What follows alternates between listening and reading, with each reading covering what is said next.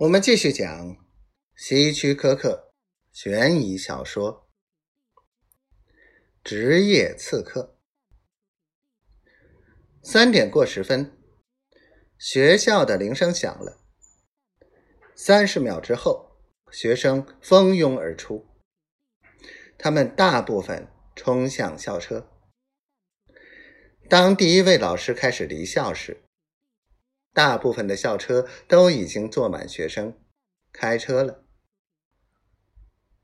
我等着，最后看到了皮罗，现在叫莫洛。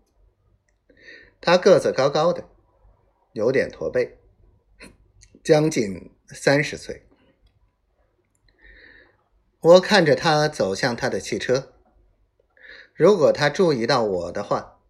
那也没有关系，我们只见过一次面，而那次我是戴着假胡子、墨镜和假发。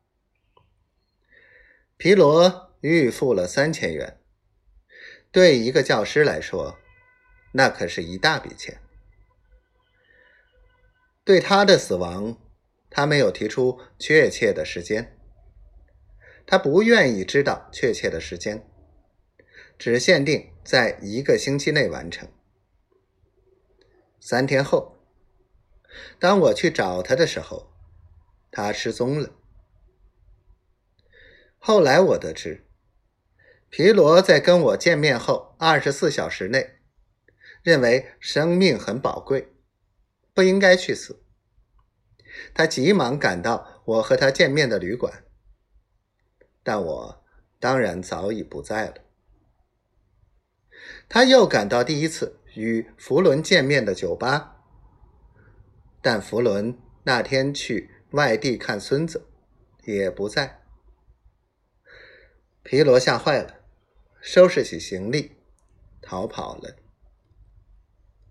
现在，我看着莫洛，呃，也就是皮罗，上了汽车，开走了。我。紧随其后，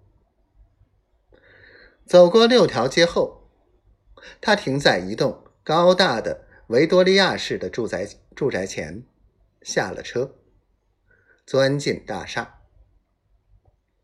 当我开车过去时，我也注意到，米切尔那辆淡蓝色轿车正停在皮罗的汽车前，